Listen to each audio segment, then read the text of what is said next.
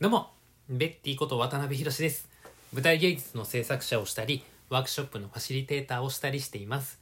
この番組では、僕の関わっている小劇場の舞台の制作のことや、ワークショップのこと、演劇と教育にまつわるあれこれなどを話していきます。はい。えー、ということでですね、あのー連続で、えー滞在制作のことを話しておりました。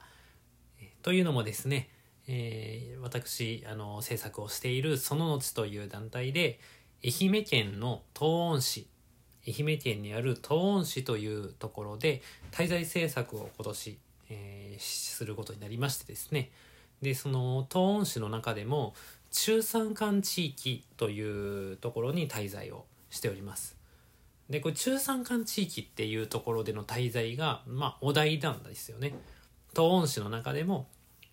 あの街中ではなくて中山間地域で、え作品を作りましょうというようなことでごご依頼をいただいて言ってるんですけれどもこれねあの中山間地域という言葉を聞いてどこまで皆さんイメージ持たれるでしょうか？僕もあの初めはなんとなくその地方の山手の地域のことぐらいな、まあ、イメージだったんですよ。でねまあもうまあまあそれが間違ってはないと思うんですよ実際見る限りはね。まあ、でも厳密なところでまあいろいろと調べるとですねこの中間中山間地域というのが農業の地域類型区分っていうのがありまして農業のね。でこれの中で中間農業地域と言われるものと山間農業地域っていうところがあってこう区分としてあってでこの2つを合わせたのが中山間地域と言われていると、えーいうことでした。あなるほどと。あこれ農業の地域区分のことなのねと。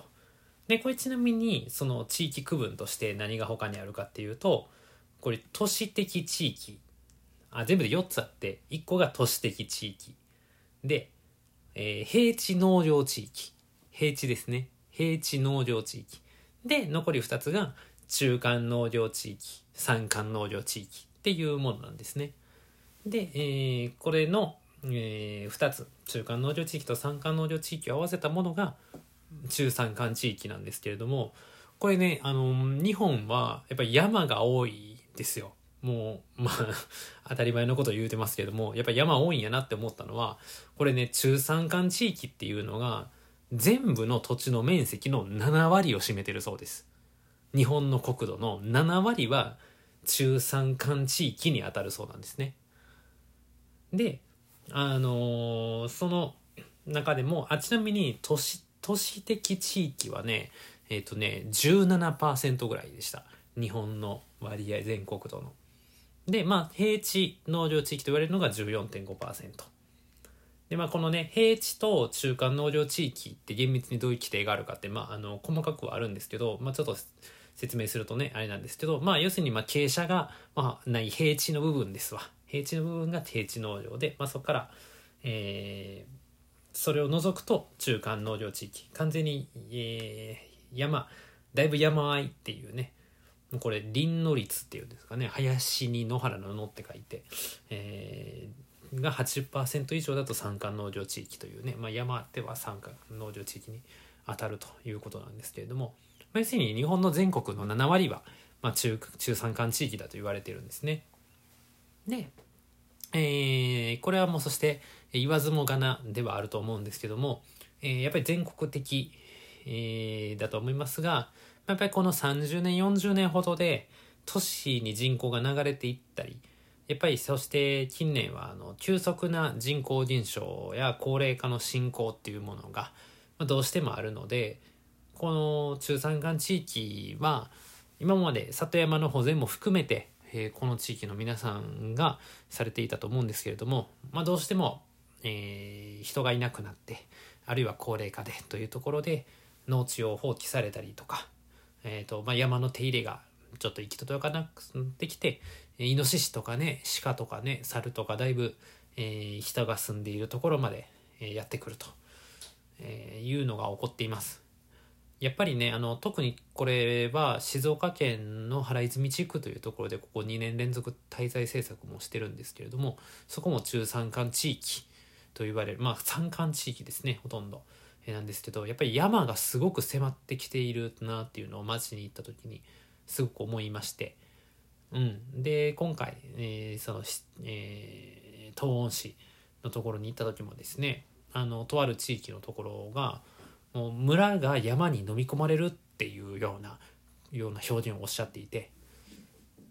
確かに、まあ、そこもともと12世帯あったところが1世帯にもなってるっていうことだったりもするんですけれどもあので多分このままほっとくと山がどんどん迫ってきても村が、えー全部飲み込まれるっていうところ本当に現実に起こるんだろうなというようなものをすごく感じます。やっぱり見ていて。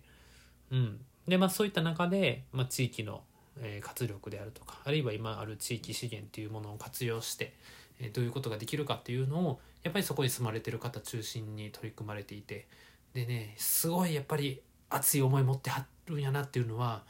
もうすごくひしひしと感じました、えー今回どの地域に行っても、うん、すごくど皆さんお会いする皆さん熱い思いをもとに、えーその地域で活動されてるんだなっていうのを感じましたしでやっぱりね残っている風景や空気は本当に綺麗です。うんもう本当にねあのすごくずっと見てられるなっていうぐらい綺麗で美しいですね。あの思いっきりマスク外して深呼吸ができるこの嬉しさみたいなものも、えーやっぱ感じるなと思っておりました。